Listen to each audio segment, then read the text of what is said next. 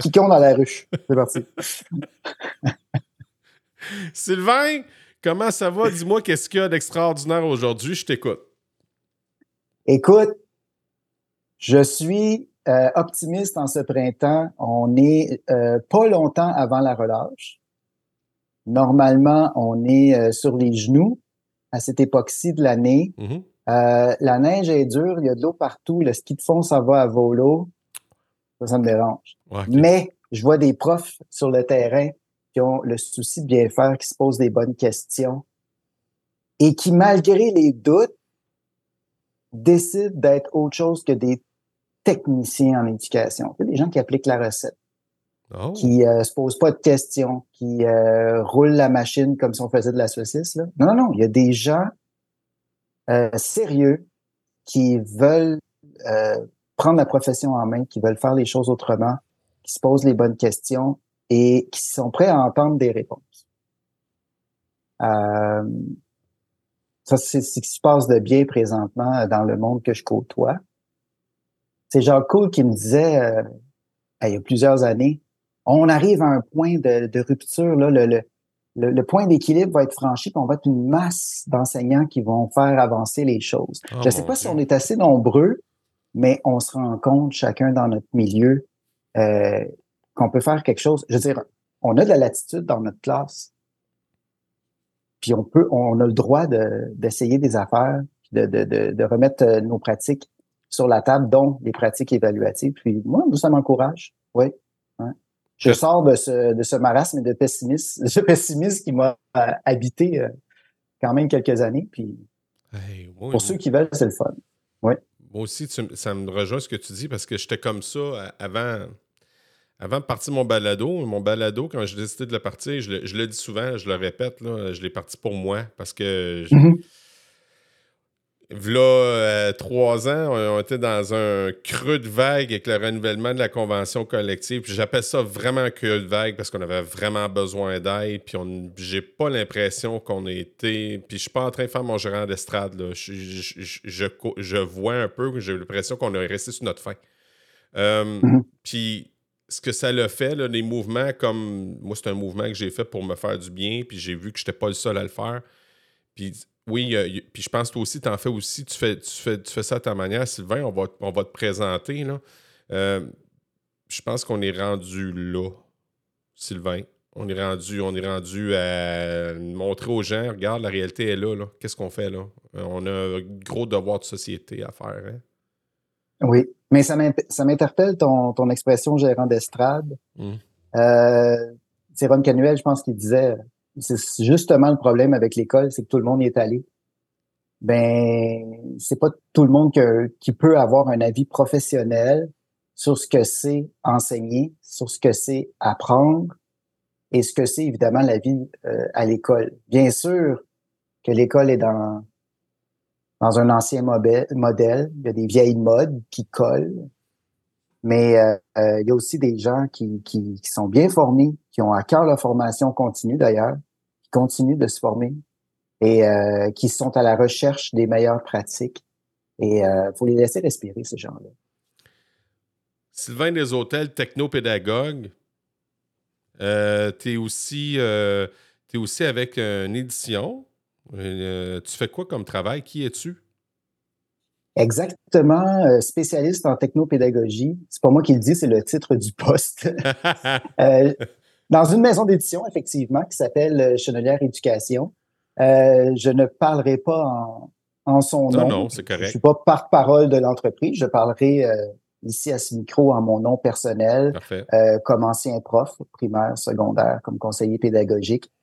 Mon mandat à l'interne devait être temporaire, Ah oui? de, de conseiller l'équipe éditoriale, l'équipe de conception numérique.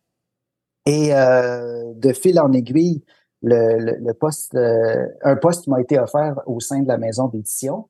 Hmm. Et euh, je m'installais comme ça, comme conseiller entre les murs de la maison. Sauf que euh, nous avons quitté le bureau de façon précipitée, comme tout le monde, euh, au début de la pandémie. Euh, et euh, ben, premièrement, on n'est jamais retourné. On est en, en télétravail depuis. Déjà, ça, ça, ça, ça change l'ambiance. Mais euh, on s'est posé la question, est-ce qu'on peut juste mettre l'épaule à la roue? Est-ce qu'on peut faire un effort pour aider les profs, là, vu que tout le monde est dans la vase et que, en bon citoyen corporatif, on, on veut aider, est-ce qu'il y a moyen de faire quelque chose? Et on, on m'a confié le mandat de piloter un projet d'accompagnement des profs. Dans un premier temps, pour être en mesure d'enseigner à distance. Alors, ça s'est passé assez rapidement. Première semaine, les profs voulaient savoir comment enseigner à distance. Où est-ce qu'il y a le bouton? Hein? comment on s'installe? À peu près au milieu de la deuxième semaine, ça a été comment je vais faire pour évaluer mes élèves et comment je vais faire pour m'assurer qu'ils ne trichent pas parce que je suis pas à côté d'eux. Et là, ça a ouvert la porte sur les pratiques évaluatives. Moi, j'ai mis le pied là-dedans pour être sûr qu'elles ne se referment pas. Et on s'est mis à gratter, si bien que rapidement, j'ai complètement arrêté de parler de technologie et je me suis consacré à des questions pédagogiques, à la vulgarisation de la didactique, finalement. Et euh, je fais ça presque à temps plein maintenant. Hein? accompagner des équipes à tous les ordres d'enseignement dans toute la francophonie, essentiellement canadienne. Mais euh, c'est ça qui me connecte. Donc, euh, ramasser l'information, suivre la recherche, vulgariser tout ça et aller sur le terrain, continuer à faire ma part, finalement. Hey, tu as, dit un mot, Sylvain, qui m'a. Oh mon Dieu, ça existe ce mot-là. Citoyen corporatif. oui. Dans le monde de l'entreprise privée, ben, moi, je ne connaissais pas le monde de l'entreprise privée avant ce ça. contrat et ce poste. Euh, dans le monde de l'éducation, on n'a pas accès à ces sphères-là. Ce n'est pas dans notre univers. Et il y a des entreprises qui se positionnent dans leur communauté, dans, leur, dans la société dans laquelle ils, travaillent. Leur but est avoué de faire profit. Euh, c'est pas c'est pas un organisme euh, à lucratif, c'est une entreprise cotée en bourse en plus, donc euh, publique, qui qui veut tout de même poursuivre une mission et faire sa part dans, dans le monde dans lequel elle s'inscrit. Fait qu'elle se dit citoyen corporatif, c'est une raison sociale, une entreprise. Et euh, oui, c'est un, ça semble ça semble comment je pourrais dire ça? Ça semble être du côté il y a, quelqu'un que il y a quelqu'un que j'aime bien qui m'a dit je pensais que tu étais tombé du côté obscur. Parce que je travaillais pour une compagnie privée alors que j'ai œuvré tout, pas mal toute ma vie professionnelle dans le monde de l'éducation. Tu sais. Qu'est-ce que tu fais là, Sylvain, dans une business qui veut faire de l'argent? Ben, je me suis rendu compte, j'ai été le premier surpris euh, de faire ce, constat-là, que les deux missions peuvent être menées en même temps. Je veux dire, on peut faire de l'argent et euh, faire vivre des familles, parce qu'il y a plein d'employés dans cette boîte-là, et aussi faire sa part dans le vaste monde de l'éducation. Sans, euh, sans dédouaner, sans enlever, sans pervertir la mission publique là, de, de, de ce que c'est l'école publique, euh, de ce que c'est l'école subventionnée, de ce que c'est euh, le monde de l'éducation. Il y a aussi d'autres partenaires possibles. Puis je suis le premier surpris de voir que ça se peut. On peut faire affaire, soit pour le bien des profs, soit pour le bien des élèves, soit pour les deux. on, est en, dans, mon, dans mon quotidien, j'épaule souvent des conseillers pédagogiques. Je ne les remplace pas. Je travaille avec eux autres. Euh, mettons que tu es conseiller pédagogique dans ton école avec les profs euh, que tu connais, avec lesquels tu as travaillé là, toute ta carrière ou à peu près. T'es qui, toi, pour venir les conseiller ou voir leur dire quoi faire? Peut-être que ça serait intéressant d'inviter quelqu'un de l'extérieur pour taper sur un clou à ta place, pour passer le message à ta place. Oh. Moi, je lève la main, je suis là. Ben, je peux faire ça. Dis-moi sur, sur, quel clou taper, je vais y aller. Je vais brasser la cage. Pas de problème. C'est le genre de choses que je fais. C'est bien hot, ça. J'ai beaucoup de plaisir à faire ça. Ben, en, fait, ce qui, ce, qui, ce qui me titille dans ce que tu dis, ce que tu annonces, puis ce que je trouve ça d'autant plus extraordinaire, c'est que moi, on a un ami commun, Patrice, depuis un certain temps. Puis, euh, moi, ce que je comprends, dans le fond, de les compagnies d'édition manuel scolaire, c'est qu'ils viennent Bonjour, je m'appelle X, euh, je suis représentant pour euh, telle compagnie, là, pour ne pas le nommer, puis je, viens, montrer mes livres. Puis, je, je trouvais ça, je trouve ça, dans le fond, c'est pas que c'est mauvais, c'est que la réaction des profs, c'est bon, un autre. Euh, un autre, il y a quelque chose à vendre. Ouais, mais. Oui. T'arrives, t'arrives comme. Oui, mais ouais, moi, je, suis vraiment en dehors de la boîte. Ouais. J'ai un rôle particulier qui, qui existe pas vraiment. Puis je suis bien chanceux de l'avoir. Là. Je, je, me pince chaque matin quand j'arrive dans mon, dans mon bureau là, qui est installé dans, dans ma maison aujourd'hui. euh, je ne fais pas d'activité commerciale. Moi, je n'ai rien à vendre. Si, si vous avez des questions sur notre catalogue, si vous voulez consulter nos titres, si vous voulez voir du cahier, si vous voulez explorer la plateforme numérique, ben, tant mieux. Je vais vous référer à quelqu'un dont c'est l'activité principale de vendre des choses, de, les, de présenter les produits, puis de, comme les bons vendeurs font, là, essayer de remplir, de, de combler les besoins de leurs clients. Mais moi, je ne fais pas ça. Je ne suis pas dans l'équipe commerciale, je n'ai rien à vendre et on, trace une frontière étanche entre les représentants, bon, dont tu décrivais le travail à l'instant, et mon travail qui est essentiellement pédagogique. C'est le fun quand on peut se présenter ensemble quelque part puis dire à l'équipe de profs, lui, il s'occupe du commercial, moi, je m'occupe du pédagogique et on mêle pas les cartes. Puis en plus, puis en plus, ce qui va te jeter à terre probablement, c'est que mon service est gratuit. Je le facture pas. Arrête. C'est payé par la maison. Fait que ça, c'est le meilleur de deux mondes. C'est parfait. Je suis très content de faire ça. ben, je, ne veux pas le dire ce terme-là dans le sens négatif, mais plutôt positif. Mm-hmm. Dans le sens que si tu en viens à ce que tu viens de dire là, c'est comme ça. Hein, ça a l'air capoté.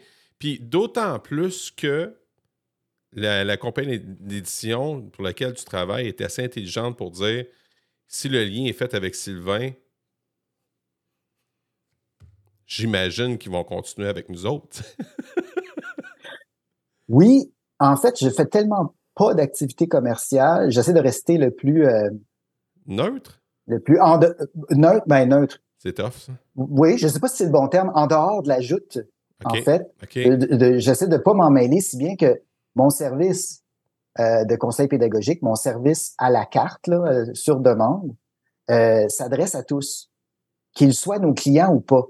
Ben, S'ils découvrent par hasard des titres euh, qui les intéressent dans, notre affaire, tant, mieux pour nous, bien sûr. Tant mieux pour nous.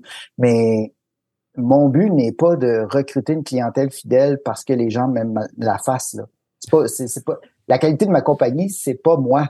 C'est la qualité de nos titres. Mais c'est pas moi qui en fais la vente. C'est pas moi qui en fais la promotion. Moi, je fais l'accompagnement pédagogique, techno-pédagogique. J'aime bien pédago numérique ça, place les mots dans le bon ordre, je trouve. Euh, avec les enseignants, avec les conseillers pédagogiques, avec les directions d'école. On, peut travailler sur le long terme, en, petit, en petites réunions là, euh, morcelées, étendues dans le temps, comme on peut donner un gros show dans une journée pédagogique où on rassemble tout le monde. Tout est possible. C'est un peu, c'est un peu mind-blowing ce que tu me racontes sur ton, sur, sur ton type de travail que tu donnes. Euh, je suis en, train d'essayer de gérer ça, ce que tu me dis. puis, ma, question, Sylvain, c'est je me dis, OK, euh, tu donnes un service gratuit, OK, tu fais partie d'une maison d'édition, mais, mais quand, même, tu jouis quand même une certaine indépendance, même si tu es attaché aux autres. Est-ce qu'il existe d'autres compagnies qui font ça? Est-ce que ton titre, est-ce que c'est unique, ça? Ça sort de la boîte, là. j'ai l'impression que ça sort, que j'ai jamais, jamais entendu ça. Est-ce qu'il y en a d'autres qui font ça? Peut-être que dans d'autres euh, dans d'autres pays, dans des maisons d'édition anglo-saxonnes, par exemple, peut-être que ça existe. Je pense pas qu'on ait inventé ça. Mais dans notre marché à nous, ça, c'est vraiment un terme corporatif, ça, notre marché. C'est-à-dire la francophonie canadienne, un petit peu en Europe, dans le pays du Maghreb. Euh, j'ai, j'ai, je me suis pas rencontré d'équivalent. c'est vraiment extraordinaire. Il y a des représentants dans toutes les dans toutes ces entreprises-là euh, qui font, qui répondent à des besoins pédagogiques en offrant des, des trucs à vendre, notamment des cahiers. Ça, c'est le bout que tu connais. Là. Euh, au primaire, on, a, on, Au Québec, en tout cas, on marche pas. Ça, diffère beaucoup d'une province à l'autre. Hein. Dans le ah reste du Canada, c'est vraiment pas le modèle d'affaires. Mais au Québec, ce sont des, cahiers qui sont euh, qui sont jetés en vrac dans le marché. Hein. Chaque maison d'édition. Tu peux te partir d'une maison d'édition si tu veux, te, te, fabriquer des, euh, des cahiers d'exercice, mettons, en mathématiques, en français, puis euh, essayer d'en vendre le plus possible. Tu, peux faire ça. Je ne sais pas si tu vas gagner ta vie, là, mais tu, peux t'essayer. Pas de problème. Le, marché est, disponible au Québec. Dans d'autres provinces, c'est vraiment pas comme ça que ça fonctionne. Il y a même des provinces où on, on a des appels d'offres. Faites-nous un livre. Puis là, c'est le ministère qui, d'éducation qui gère l'évolution du manuscrit jusqu'à une version satisfaisante. Puis quand c'est fini, on remplit les classes avec ça. Ah oui? même les juridictions, ce sont les conseillers pédagogiques qui choisissent les livres pour les profs. Hein? Mm-hmm. Il y a toutes sortes de modèles. Il y a toutes sortes de modèles. Wow, OK. Mais au Québec, euh, il y a un marché de, cahiers d'exercice. Oui, ça, c'est ce qu'on connaît. OK. Puis là, tu. Ah, OK. Puis là, euh, toi qui es dans le bain, tu es vraiment dans le bain, là, tu nages. Puis on en a parlé un peu en pré-entrevue, puis tu en as glissé au début. Là. Euh, tu dis qu'on est en train de se réveiller. Tu, parles d'un marasme qu'on a vécu. Tu peux-tu en parler un petit peu plus? Puis on parle à Sylvain, on parle pas. Euh, non, non, non, en mon nom personnel, évidemment. Je, parle au, nom d'aucune entreprise que ce soit. Là. Euh, je vais comparer mon expérience d'enseignant, de conseiller pédagogique et ce que je vis depuis. Euh, est-ce qu'on est post-pandémie? Euh, je sais pas.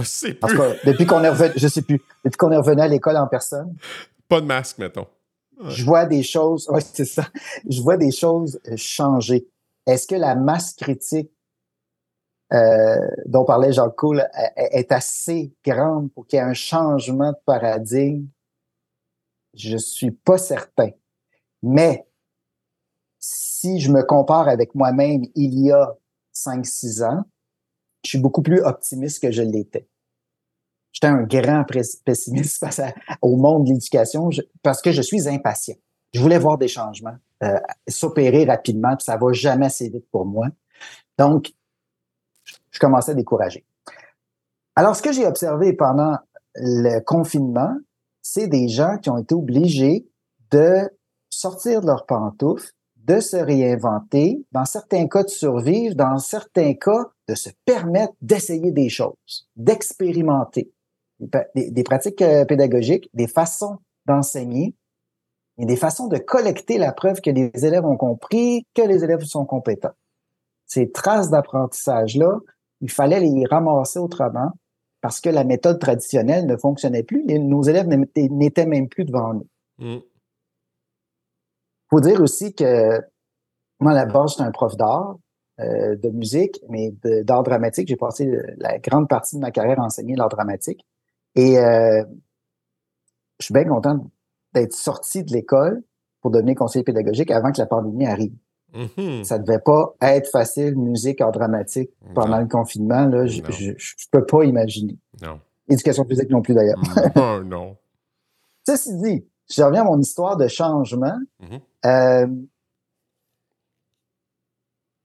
quand on est revenu, il y a combien de profs qui se sont dit enfin je retourne dans mes ornières confortables et je reprends ce que je faisais? Puis il y en a combien qui se sont dit hey, les bons coups, les bonnes idées, les bonnes pratiques qu'on a essayé pendant, je les ramène dans ma salle de classe, c'est une nouvelle façon de faire et tout le monde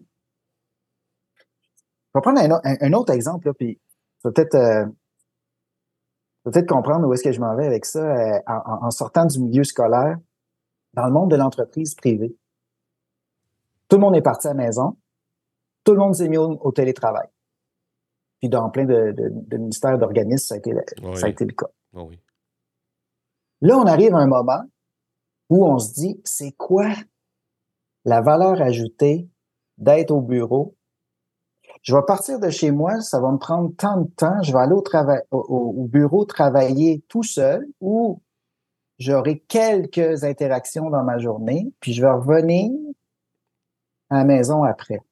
Qu'est-ce que ça m'a donné d'être là en personne? C'est une routine qui était immuable. Il y a juste quatre ans.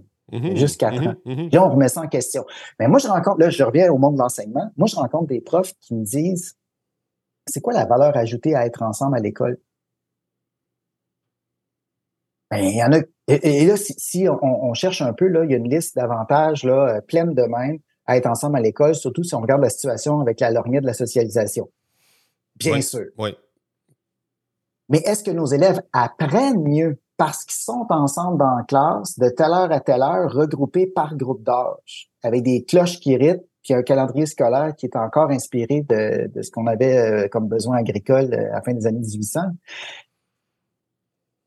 La question, elle ne se posait pas il y a quatre ans. Personne qui a mis le calendrier scolaire sur la table il y a quatre ans. Là, il y a des gens qui disent, même. Il y a des gens qui se disent, il y a des profs qui m'ont dit, je doute de, ma, la pertinence de ma présence en chair et en os temps plein. Il y a des moments où ça pourrait marcher sans que je sois là. Puis plus on avance dans les niveaux scolaires, plus je l'entends. Au cégep à l'université, là, c'est courant. Là. Puis je parle pas juste du prof qui a aimé ça, travailler du chalet, puis qui a pas le goût d'en venir en ville. C'est pas, de ça que je parle. Je parle de la vie dans le groupe d'apprenants. Oh boy. Il y, en a qui, y en a qui, se posent ces questions-là. Je sens que les colonnes du temple s'ébranlent un peu. Ouais, ça secoue un petit peu. Est-ce que est-ce assez pour de vrais changements? Je ne sais pas. Puis, j'espère qu'on va entendre, qu'on va tendre l'oreille vers nos chercheurs, vers nos sages, vers nos universitaires qui se penchent sur ces questions-là présentement parce que tout le monde est en train de mesurer les impacts de la pandémie. Ben oui, c'est vrai que c'est tout le monde. Ben, et, dans, toutes les sphères de la société. Et euh, je vais parler brièvement du Conseil supérieur de l'éducation dont j'admire les travaux. Euh, je parle tout le temps d'évaluer pour que ça compte vraiment leur rapport euh, de 2018, mais le dernier parlait des vulnérabilités du système. Puis la question qu'il posait, dans le fond, c'était est-ce que la pandémie a fragilisé le système scolaire? Puis au bout de 144 pages, ou à peu près, on dit non, c'est pas ça, c'est pas ça le problème. Les vulnérabilités étaient existantes, elles étaient documentées et le conseil et d'autres euh, experts, chercheurs, etc., parce qu'on en a plein au Québec des bons chercheurs, avaient suggéré des pistes de solutions. Il y a personne qui les a écoutés. Ça nous a pété d'en face un bon matin de printemps en 2020. Oui, le 13 mars puis on est tout, Puis on est tout étonnés. Et pourtant, on nous l'avait dit. Là, je me sentais là comme un enfant qui se fait dire par euh, son vieux père. Je l'avais dit. Puis là, je fais Ah ouais, c'est juste que moi, j'écoutais pas quand le père parlait. C'est souvent ça, hein, quand il arrive des, des warning signals, tant qu'on n'a pas frappé un mur, là. Hum. On continue hum. encore. Ben, c'est pour ça que je t'ai découragé. Je reviens à, ce qu'on disait tantôt sur l'optimisme, le pessimisme en éducation. C'est pour ça que je t'ai découragé. On n'était pas obligé de changer. En gros, là, il y a quoi? 200 quelques mille profs au Québec, primaire, secondaire, euh, public, privé, mais tout ça en euh, temps plein, temps partiel, là. Mm-hmm. à peu près. Là. Qui était forcé de devenir meilleur, là? Absolument meilleur. C'était pas obligatoire. Non. non t'es pas forcé. On pouvait s'asseoir puis filer ça jusqu'à notre retraite sans problème. Oui. Je suis sûr que tu as eu des profs dans ton parcours qui ont répété 25 fois la même année. Il y avait 25 années d'expérience dans la même année. Oh oui, moi j'ai connu une enseignante. autres, hein? Moi j'ai une enseignante. ouais. Moi j'ai une enseignante, Sylvain, là. Euh, elle était en deuxième année pendant 30 ans.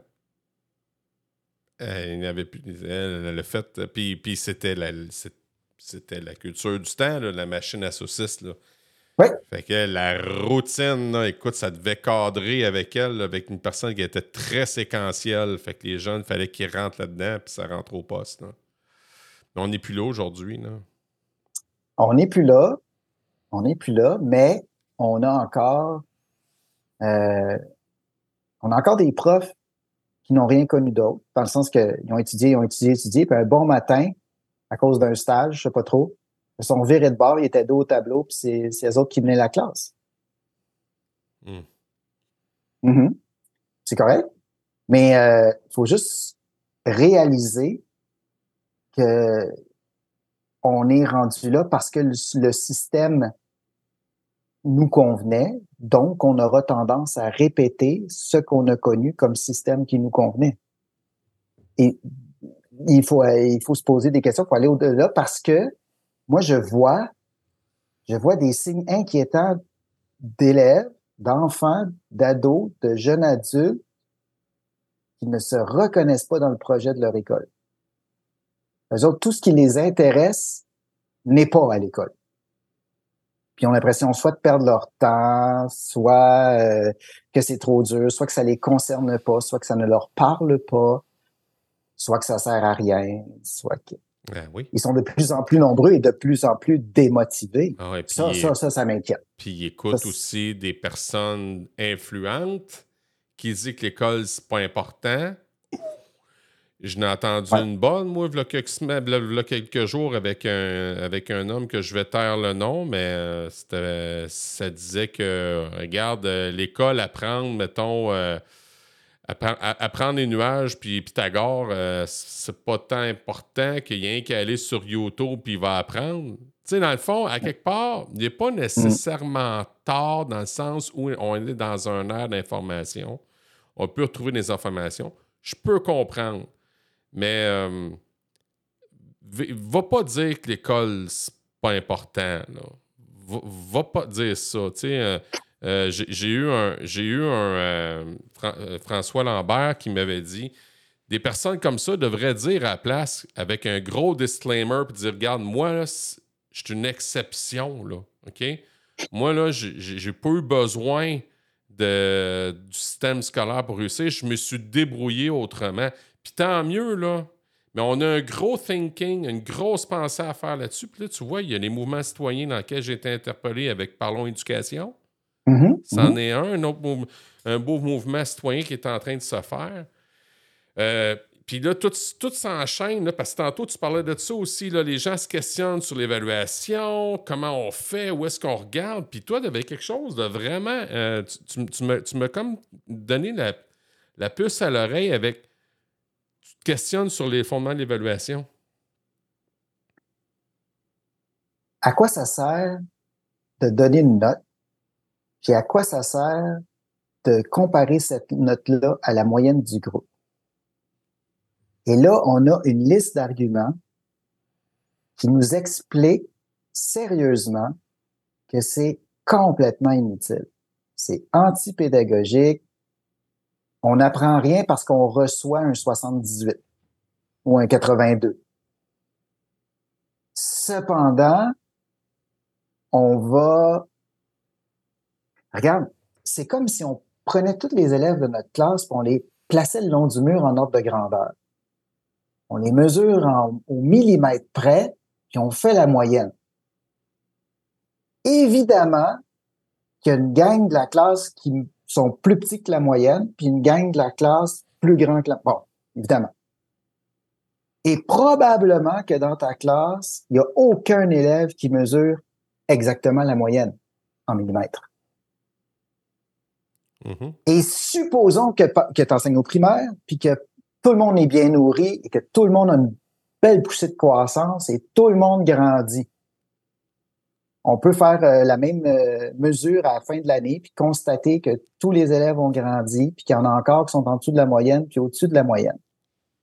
Si mon enfant est dans une classe de grands cette année, il va rester tout le temps en dessous de la moyenne, même si lui, il grandit beaucoup. Parce que euh, il est dans une classe de grands. Puis si l'année prochaine, par hasard, il est dans une classe de petits, il va être au-dessus de la moyenne. Moi, comme parent, là, tout ce que je reçois à la maison, deux, trois fois par année, sur un document officiel avec des petites cases, c'est ton enfant est au-dessus de la moyenne ou en dessous de la moyenne. Ça sert à rien. L'autre chose qu'on peut faire avec les notes, c'est classer les individus. Dire, toi, tu es assez fort pour accéder à tel type de- d'études, de, profession, non, non, non. Toi, tu n'es pas assez fort, tu devrais plutôt prendre l'autre branche. Ce système-là ne fonctionne plus du tout. Plus, plus, plus du tout. Et pourtant, on l'entretient. Et quand on creuse le sens de la note, on se rend compte que hmm, si cette année, j'avais été dans la classe de Madame X au lieu de Monsieur Y, j'aurais peut-être pas eu 71 au même examen dans les mêmes situations. Avec lui, avec elle, j'aurais peut-être eu 82, puis dans sa classe, la moyenne étant de 60. Tu comprends? Tout à Ça fait. n'a aucun, aucun lien avec ce que c'est supposé faire. Et ceux qui y tiennent mordicus aux notes chiffrées euh, vont me servir des arguments du genre, ben dans la vraie vie, faut être prêt à, être, faut être prêt à être évalué. Absolument. Mais moi, je travaille dans une entreprise où on a des comptes à rendre à nos patrons, on, on, on a des rencontres d'évaluation, on se fixe des objectifs, on est comparé à nous-mêmes et à l'ensemble du groupe, et dans les discussions, jamais on se donne une note en, en, pourcentage, on parle de nos bons coups, on parle de nos défis, on parle des choses qu'on aimerait améliorer, on parle de l'aide dont on a besoin pour être capable d'atteindre nos objectifs, et on reçoit une cote sur une échelle, 1, 2, 3, 4, ABC, peu importe, il y a toutes sortes de systèmes qui, est, qui jamais 100 marches, parce qu'une note sur 100, c'est il y a 100 possibilités. 101 avec le zéro. mm-hmm, mm-hmm. Et, et on me compare pas à la moyenne de mes collègues. Dans certaines entreprises, on va même donner un boni en argent si les objectifs budgétaires sont atteints ou si l'équipe a été performante au niveau là, commercial. Et ça n'a rien à voir avec la note qu'on a eue dans le bureau du directeur sur 100. Il y a des années où le, la, business va bien, puis on fait des ventes, puis il y a des années où ça va moins bien, puis on n'atteint pas les objectifs. C'est la faute à qui? C'est la faute à quoi? Là, on peut se poser ces questions-là en équipe. Mais c'est pas le bulletin de chaque employé qui va vraiment changer quelque chose. Les, tenants du bulletin chiffré qui disent ça se passe de même dans la vraie vie, allez voir, s'il vous plaît, dans la vraie vie. Ouais. Ça ça n'a aucun rapport avec ça. Puis là, on peut débouler comme ça sur on pourrait, on pourrait en, entretenir notre, la conversation sur toutes sortes de, de chemins en, en, abordant différents sujets de, euh, qui ont rapport aux traditions de l'école. Puis on pourrait se rendre compte que en dehors de l'école, ces traditions-là n'ont aucun sens. On pourrait parler de la cloche, par exemple, mmh. qui rythme la journée des enfants. Ça, ça n'existe pas des cloches. Vous allez me dire, ouais, mais s'il s'en va à l'usine, il va. S'il s'en va à l'usine, il y en a combien de nos élèves qui vont là à l'usine où il y a une cloche? S'il vous plaît. S'il vous plaît. Arriver à l'heure, sans cloche, puis partir au moment opportun, quand le travail est terminé, aller aux toilettes quand c'est approprié, aller manger quand on a faim, prendre le temps de manger, déconnecter d'un écran, ça, c'est des choses qu'on devrait apprendre à l'école. Pas suivre une cloche. C'est inutile. Pour former les citoyens de demain, c'est inutile. Ouais. On pourrait parler du calendrier scolaire, on pourrait et là, on pourrait parler des examens. Ah. Puis là, on pourrait parler des profs qui subissent la pression d'un examen ministériel, par exemple, et qui doivent euh, enseigner l'examen. Est-ce que le profil de sortie de nos élèves, c'est d'être capable de remplir un examen ministériel? Bien, à la lecture du programme de formation de l'école québécoise, assurément pas. Et là, on constate, c'est pas moi qui le dis, là, c'est le Conseil supérieur d'éducation, je pourrais sortir la page, j'ai ça dans ma bibliothèque ici. Le programme de formation de l'école québécoise, la politique des évaluations, le bulletin chiffré, c'est trois patentes qui ont jamais été pensées ensemble, qui sont ni cohérentes, ni utiles fondamentalement, les trois ensemble, pour euh, faire avancer nos élèves, c'est-à-dire les élever en compétences. Alors là, les profs sont-ils ce que j'appelais tantôt des techniciens de l'éducation, c'est-à-dire des gens qui administrent la recette, qui passent des élèves en machine à saucisse, puis qui espèrent qu'il y ait quoi au fait? La note de passage? ait des bonnes. Parce que les profs vont me dire j'espère que mes élèves vont avoir des bonnes notes. Je ne sais même plus ce que ça veut dire, cette expression-là. C'est quoi une bonne note? C'est quoi un bon élève? Ce que je veux savoir, c'est si mon enfant progresse, Mhm. s'il s'il stagne, s'il progresse en dents de scie, s'il rencontre les objectifs, s'il développe sa compétence, s'il est intéressé à apprendre, s'il a soif d'apprendre, si on a piqué sa curiosité. C'est, moi, je veux savoir ça. Parce que sur un plan personnel, j'ai plusieurs enfants, j'ai pas eu le temps de te dire ça, mais c'est le genre de truc qui m'interpelle comme parent aussi. tu. T'as combien d'enfants? Ben, moi, j'en ai quatre. Ma conjointe en a quatre et nos enfants en ont six en tout. Je suis dans ce monde d'é- d'étudiants, d'élèves, de parents, de jeunes parents, d'universitaires. de- C'est de ça qu'on... Et ma conjointe est orthopédagogue. C'est de ça Oh! qu'on parle chez nous. C'est ça qui nous anime. Euh, moi, une belle bibliothèque, là, c'est soit des romans graphiques, soit des livres de didactique. C'est pas mal ça que j'aime lire. J'ai eu une discussion, j'ai écouté une discussion avec Marius Bourgeois et euh, Joss Dagenet. Ça ouais. fait pas tellement longtemps. Je sais pas si tu l'as écouté là, dans l'épisode? Oui, oui, oui. Puis qui parlait justement de l'évaluation. Puis je trouvais ça vraiment pertinent. Puis toi aussi, tu apportes une autre nuance sur l'évaluation. L'évaluation, Ben là. euh, Vas-y, je t'écoute.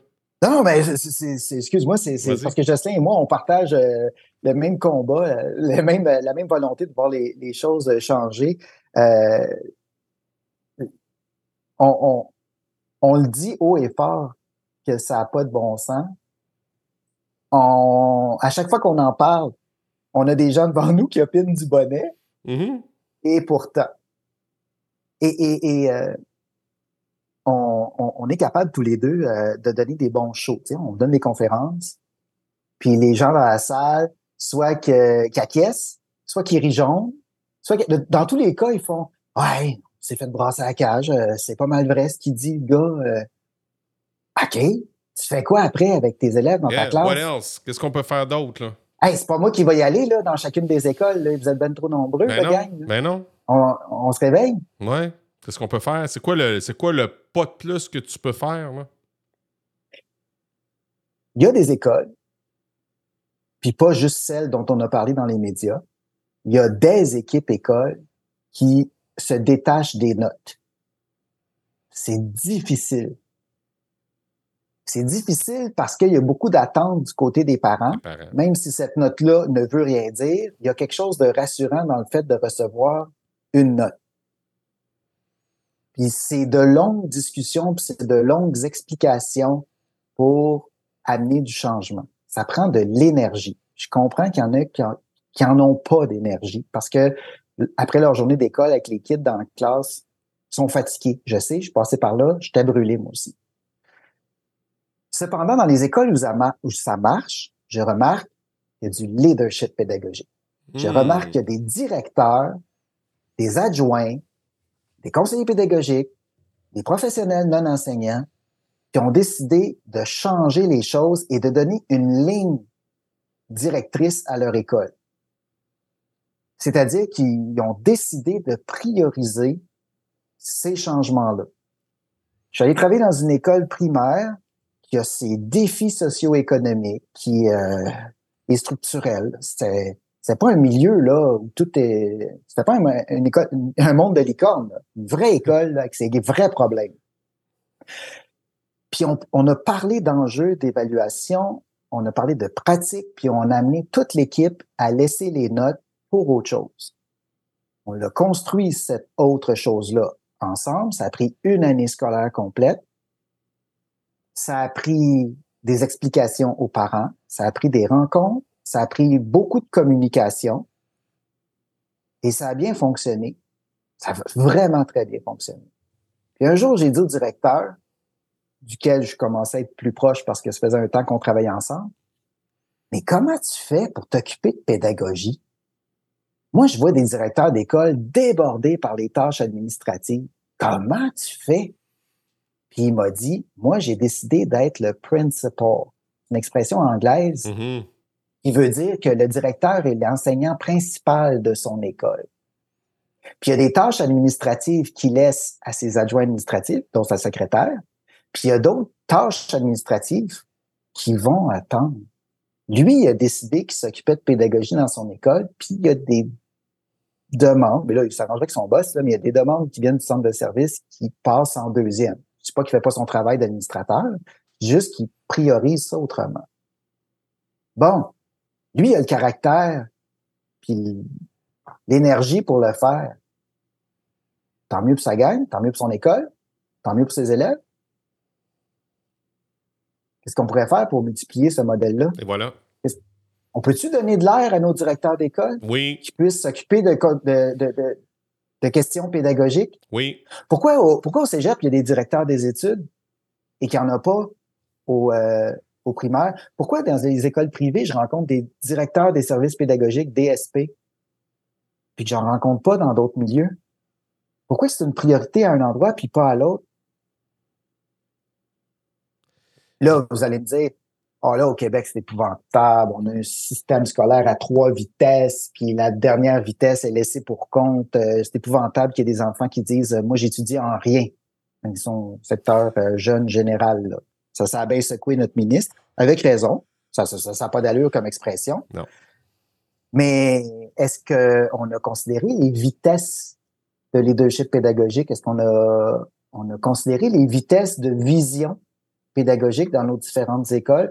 C'est pas juste que mon école ait une vision, une drive, puis que la tienne n'en ait pas. C'est pas correct. Puis ça, on peut pas laisser ça de même. Non, faut pas laisser ça de même. Oui, il faudrait que les directeurs qui aient, un, petit, un petit côté hors de l'administratif, puis plus marcher l'école. Hein? Mm-hmm.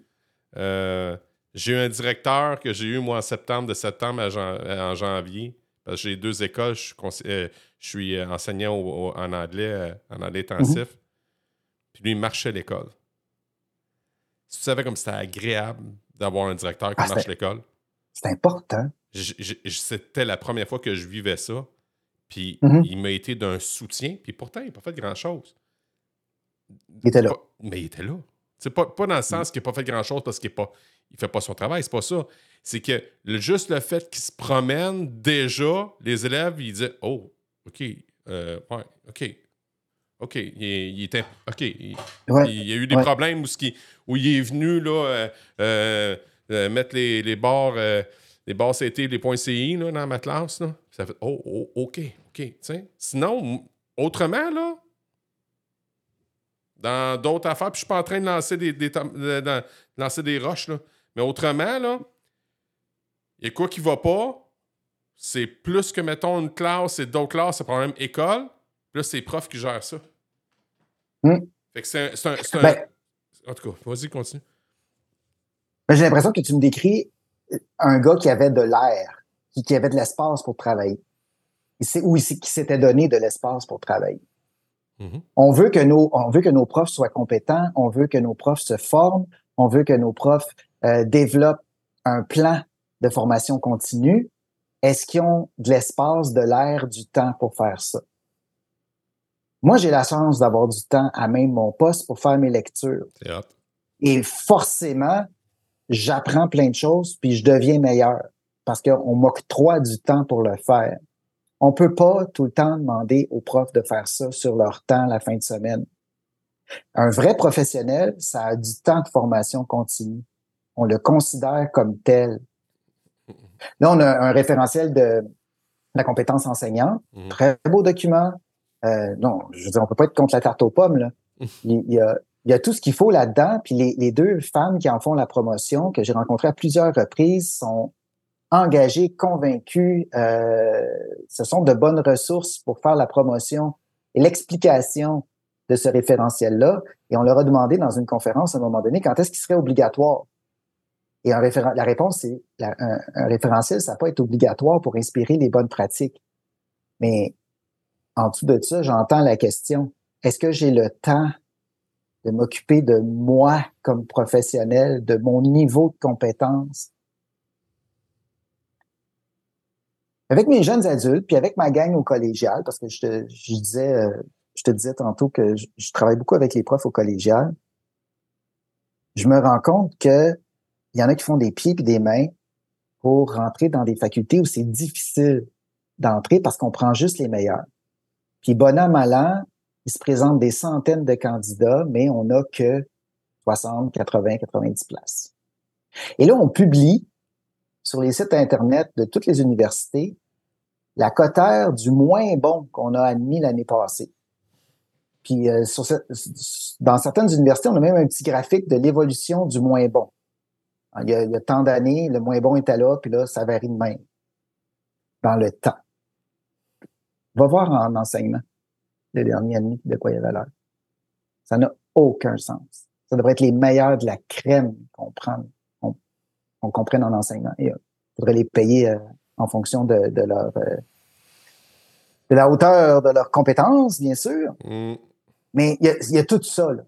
Il y a tout, tout ça. Il y a, de l'entrée euh, dans les facultés d'éducation, il y a la valorisation de la profession, il y a le temps pour se former, se maintenir à ce niveau-là de haute compétence. Nos enfants ont, le droit d'avoir ça. Puis mieux que ça, vu que tu, vu que tu travailles au primaire, euh, je vais aller là-dessus. Vas-y. Nos meilleurs des meilleurs devraient enseigner avec les plus petits nos meilleurs pédagogues, nos meilleurs profs devraient être en maternelle première, au pire deuxième année si on a bien du monde. Ben, ben, si on est overstaff, là, j'en mettrai en deuxième aussi. Mais démarrer l'école, faire les apprentissages fondamentaux, apprendre à lire, apprendre à apprendre, c'est super important. Euh, il faut les partir euh, avec du feu de Dieu, comme dirait M. Dugal. C'est super important. C'est vrai. Puis après, chez cette crème de crème-là, tu prends tes meilleurs, puis t'en fais des maîtres associés. C'est-à-dire des gens qui reçoivent des stagiaires de l'université qui ne sont confiés qu'aux meilleurs de la cour. Puis quand ce, cet étudiant-là finit son quatrième stage, puis qui est enfin reçu dans la profession, on le chouchoute là, les premières années. On lui donne les groupes les plus faciles on lui donne la meilleure équipe, on lui donne un mentor, on le tient par la main, on, on lui donne pas des queues de tâches, on l'envoie pas dans trois établissements, on, on lui donne pas du temps partiel, on, ben, si on veut, c'est une autre affaire, mais tu comprends? Mhm. On lui donne de bonnes conditions pour bien partir, parce que c'est lui notre prochain poteau. Qui va devenir le prochain mentor de la prochaine génération montante. si les avocats font ça, ben les, notaires, les, médecins spécialistes, toutes ces professions libérales qui ont le haut du pavé depuis euh, le Bas-Canada. Pourquoi pas les profs? S'il vous plaît? Hé, hey, calme. écoute, Sylvain. Puis là, on est là au primaire, puis, puis je sais, j'ai enseigné moi aussi au primaire. OK. J'étais titulaire au primaire plusieurs années. Ah, OK. Puis là, on endure, puis on paye de notre poche, puis on fait du bénévolat, puis on, on est là pour la cause, là. Puis on en mouche des nez, puis on en change des feuilles de bottes mouillées, puis c'est correct. Mais on peut-tu être reconnu comme des professionnels, pas comme des, je sais pas quoi là, qu'on prend pour acquis? ça fait, ça fait quand, je rencontre, quand je rencontre des profs au primaire, puis je leur dis, mettez vos culottes, assumez vos choix pédagogiques, décidez des pratiques évaluatives sérieuses, appuyez-vous sur la recherche, puis dans votre classe, prenez vos décisions euh, soyez critique du matériel que vous utilisez. Prenez un pas de recul par rapport aux consignes qu'on vous donne. Réfléchissez, puis faites le mieux pour vos élèves. Ben, tu quoi? Il y en a qui pensent qu'ils sont pas capables. Il y en a qui doutent de leurs compétences à prendre ces décisions-là. C'est pas normal. C'est pas normal. On est supposé être des professionnels de l'enseignement. Moi, quand je fais affaire avec un professionnel dans un certain domaine pour ma vie privée, j'engage quelqu'un pour faire un job chez nous, sur ma voiture, dans ma maison. Je fais venir un ingénieur en structure parce que je fais des travaux majeurs. Et je me fie à ce qu'il me dit. J'y fais confiance. Il me charge la totale en plus. Mais il y a des crédits obligatoires de formation continue dans son année, puis il y a une assurance responsabilité qui coûte, euh, ben c'est ça, mais il est efficace. Mais, mais, mais, il est compétent. Ouais. Mais il coûte cher. Ouais. On est ailleurs, le Sylvain. On, est, ailleurs. on est ailleurs en enseignement. Ah oui. C'est inspirant. Hey, Sylvain, je pourrais continuer encore longtemps. Mais là, on est rendu, on est rendu dans la dernière portion du balado. J'ai mes petites questions à rafale. Vas-y.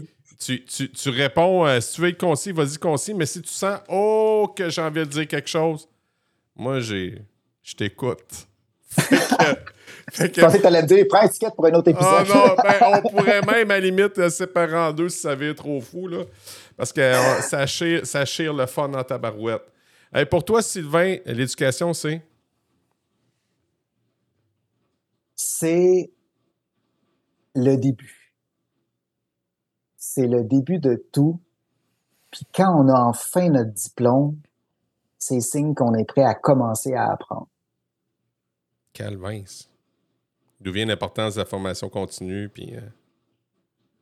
ben, l'importance de donner le goût d'apprendre à, nos élèves. Aussi. C'est pas une fin, là, la, sixième année, le secondaire 5, le DEC, je je sais pas quoi. Non, le pas du tout. Le bac. Le, bac, en enseignement, c'est pas la fin, ça. C'est pas la fin. C'est pas la fin. Non. J'ai demandé à un de mes gars, numéro 7, si tu veux savoir, notre, septième enfant, il est au cégep présentement. J'ai dit, sais-tu pourquoi tu fais de la littérature et de la philo? Sa deuxième session, c'était pas poser cette question-là encore. Puis il avait pas l'air de triper dans ses cours. Oh. Tu es en train d'apprendre à réfléchir. C'est super important dans, ta, dans la profession dans laquelle tu t'en vas. Et ce que tu vas faire dans la vie n'a rien à voir avec la philo ou la littérature. Mais c'est là que tu es en train d'apprendre à penser. Là, il, pensait que je le niaisais.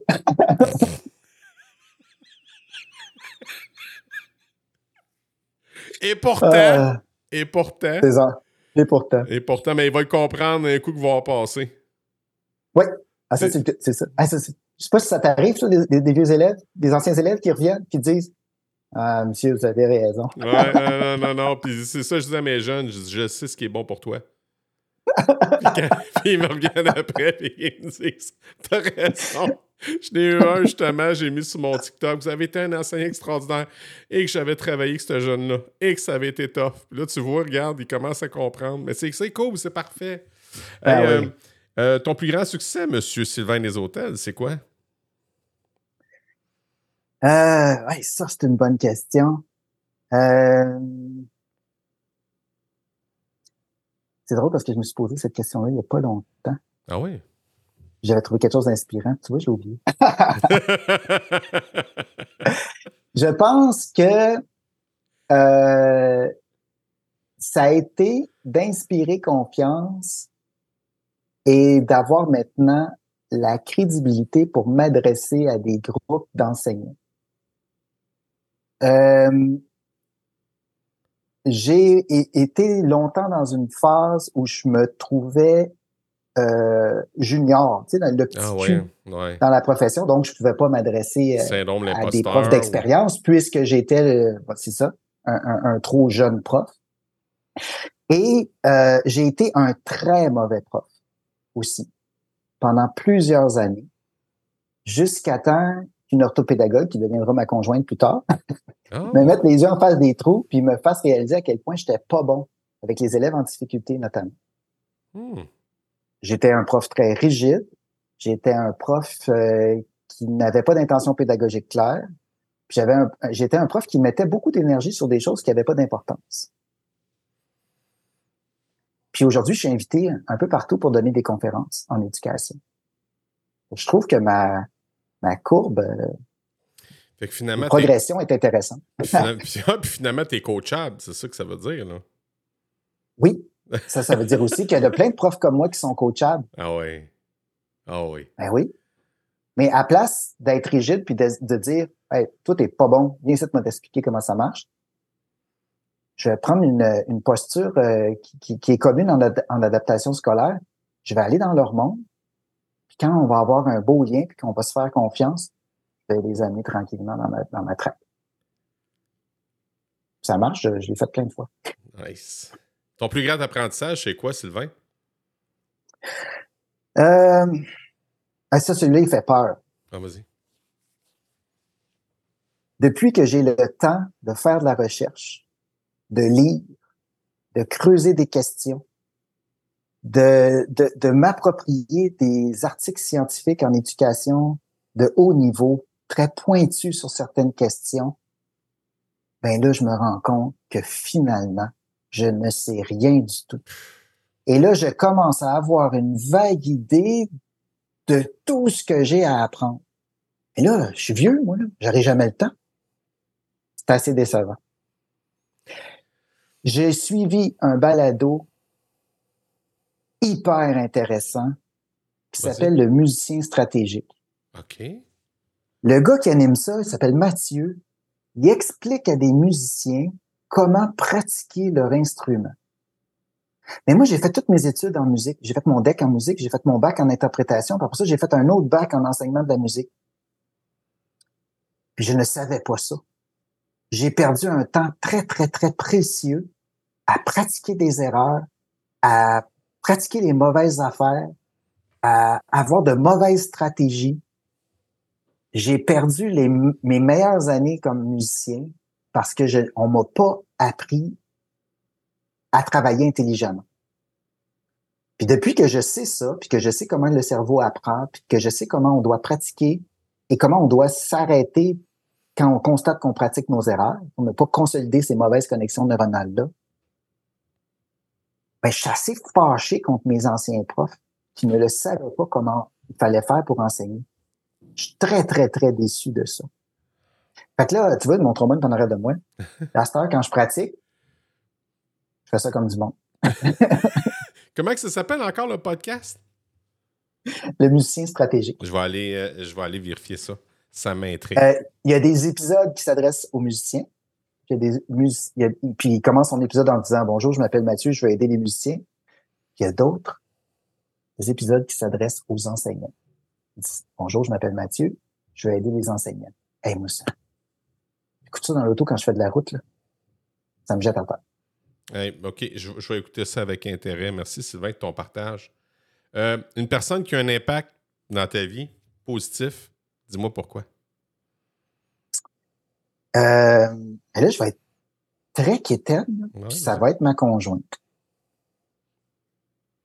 Puis je vous dirai pas pour des raisons personnelles pour lesquelles c'est la femme de ma vie qui est formidable euh, au quotidien. Je vais parler professionnellement parce que c'est aussi une grande complice professionnelle.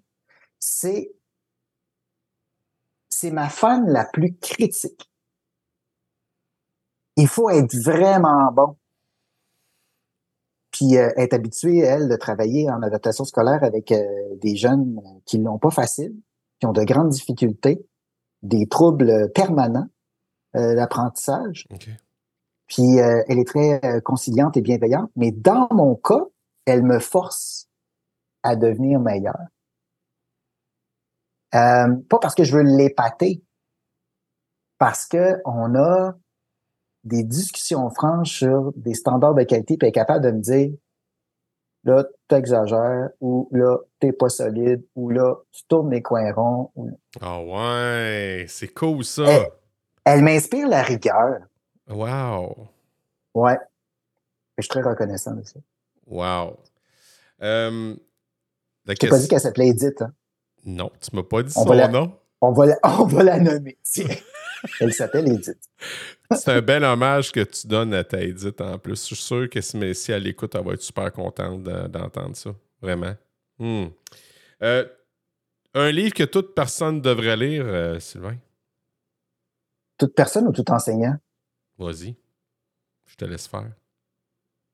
Je te laisse aller. Euh, il y, a une lecture difficile pour les enseignants qui s'appelle, j'en ai parlé rapidement tantôt, c'est un rapport sur l'état et les besoins d'éducation au Québec, date de 2018, qui s'appelle Évaluer pour que ça compte vraiment. C'est un, un, document qui a vraiment changé mon, mon point de vue professionnel. C'est un document qui m'inspire euh, pour amener les profs à changer leur pratique. C'est pas c'est pas un, document qui contient la vérité qu'on devrait appliquer. Là. C'est pas un mode d'emploi. C'est un constat de ce qui est bon, de ce qui marche, de ce qu'on pourrait faire. Et dans un autre volet, ça explique bien les besoins du milieu. Les gens qui ont fait ça, que j'ai rencontrés finalement, que j'ai connus personnellement, là, par, par après, bien après, euh, ont fait un travail sérieux. Fait que dans le monde de l'éducation, je prendrais ça. Dans le monde de l'éducation et dans le monde personnel, dans le monde professionnel et dans le monde des, de la parentalité, oh. euh, j'irais vers Carol Dweck, psychologue américaine, qui a fait ses travaux de recherche sur la conception dynamique de l'intelligence. Et euh, son ouvrage en français, malheureusement euh, traduit de façon très habile, mais quand même est disponible en français, Psychologie du succès, puis Nouvelle psychologie de la réussite. Euh, Carole Dweck nous explique, il y a trois parties dans son livre.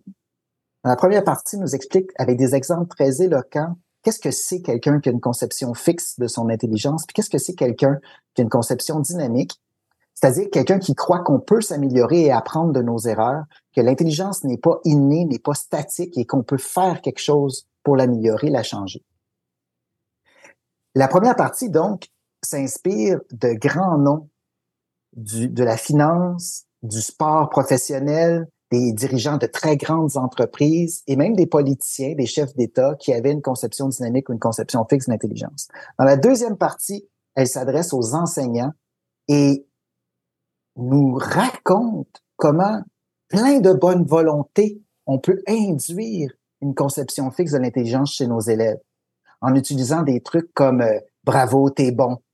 C'est pas parce que t'es bon que t'as réussi, c'est parce que t'as mis des efforts et utilisé les bonnes stratégies.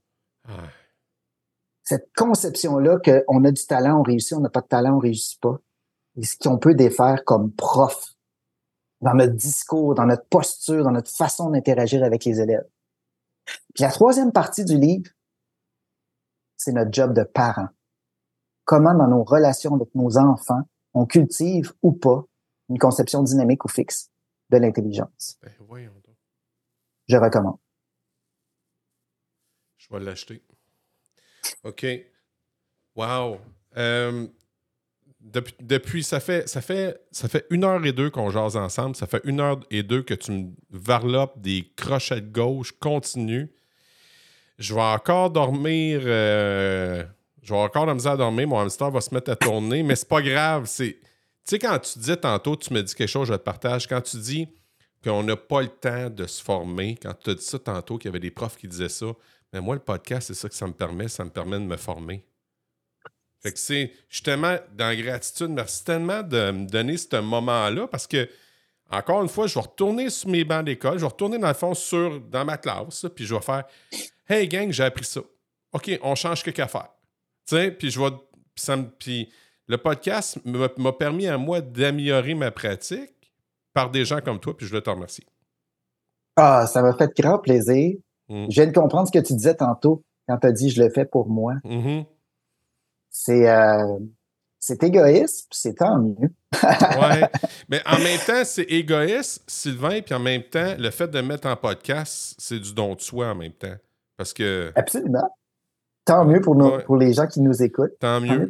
Puis, euh, je te lance l'invitation pour une prochaine, mais euh, cette fois-ci, axée sur tes élèves. Un besoin que tes élèves auraient. On pourrait parler euh, d'apprendre à apprendre avec une métaphore sur le cerveau qui apprend que les enfants sont capables de comprendre et d'utiliser. On pourrait parler de la gestion de leur temps et de de l'organisation de leur vie, donc des stratégies qui fonctionnent même au primaire et qui servent ben à long terme. Puis on pourrait parler de la gestion du stress. C'est un sujet qui m'inquiète du côté euh, de nos élèves. Il y a de l'anxiété en masse. Puis on va se servir de la, de la métaphore de, du mammouth de Sonia Lupien, puis on va remettre les choses en perspective, puis on va leur redonner le contrôle à nos élèves sur le stress en leur expliquant que dans certains cas, le stress, c'est une maudite bonne affaire, sinon on ne serait pas là pour en jaser. Hum! Hum! Ouais. OK, on fait ça quand? euh, tu as le lien pour te servir dans mon agenda, j'attends la convocation. T'as-tu un lien pour de vrai que tu peux m'envoyer? Ah, nice! Ben oui. Envoie-moi ça, s'il te plaît. ça marche. hey, j'ai quand tu étais, jeune, Sylvain, là, euh, ta matière préférée, c'était quoi? C'était la musique, j'imagine? Euh, non, ça m'a pris du temps à, avoir le goût de la musique. Ah. J'ai fait ça sur le tard. J'étais assez avancé dans mon secondaire. Euh, moi, j'aimais l'école, point. Mais par-dessus tout, j'aimais avoir l'occasion de parler dans ma classe. comme j'avais tout le temps une idée, comme j'avais tout le temps une réponse, comme j'avais tout le temps une suggestion, puis que je trouvais que le groupe euh, participait pas assez, ben, c'est correct, je remplissais tous les trous. tu vois, j'en fais de carrière aujourd'hui. ben, ben puis, puis c'est temps vient, c'est vraiment, ça a l'air assez, assez capoté ce que tu ce que es en train de vivre, là. Euh, c'est. Wow! Chance. Je te, je te, dis, je vais te dire le vrai terme, chanceux. T'es chanceux. Oui, je me trouve chanceux. Ah oui. T'as bien raison. Quand tu étais, à l'école, la petite école, est-ce que tu t'es considéré ou on t'a déjà considéré comme un élève cancre, c'est-à-dire un élève paresseux, ou encore un mauvais élève, ou encore un aigle, c'est-à-dire une, une personne euh, brillante et intelligente? Euh, non, j'étais considéré comme le petit génie de la classe euh, et je n'étais pas aimé pour ça. Hmm. on, j'étais pas très habile dans les sports. Mm. Euh, j'étais euh, j'étais d'un j'avais un physique quelconque que j'avais j'étais pas très intéressant. Euh, et j'étais dans un milieu où la curiosité l'intelligence la créativité c'était vraiment pas un atout. C'était pas non c'était plutôt un sujet d'intimidation de, risée de c'était pas très agréable. Non vraiment pas. Mais c'est quoi, je pense que je m'en foutais. C'est vrai? en quelque sorte. Ouais, bah, euh, les, choses blessantes étaient très blessantes, mais le reste du temps, euh, je faisais mon affaire. Ouais. Sylvain, merci de ton temps. De toute évidence, on va se reparler. Euh, comme je te dis, comment on dit ça en anglais? I'm hooked. Fait que tu m'as. Ah, wow. tu t'es venu me chercher. Je quand j'ai parlé avec notre ami commun Patrice, il avait dit on s'était vu là, euh, côtoyer vite, vite euh, entre, mhm. mettons, euh, avec l'école branchée. Puis là, tu. Puis là, il dit Non, non, non, frère, t'as encore rien vu. Là. Ah ouais, ok, j'ai hâte. Puis là, tu vois, c'est arrivé, fait que c'était un beau moment. Fait que je veux te dire merci, merci énormément. merci à mon agent pour le contact. mon agent, on arrête ça de même. Ah, Patrice Lamontagne, agent. Ouais, c'est bon, ça, j'aime ça.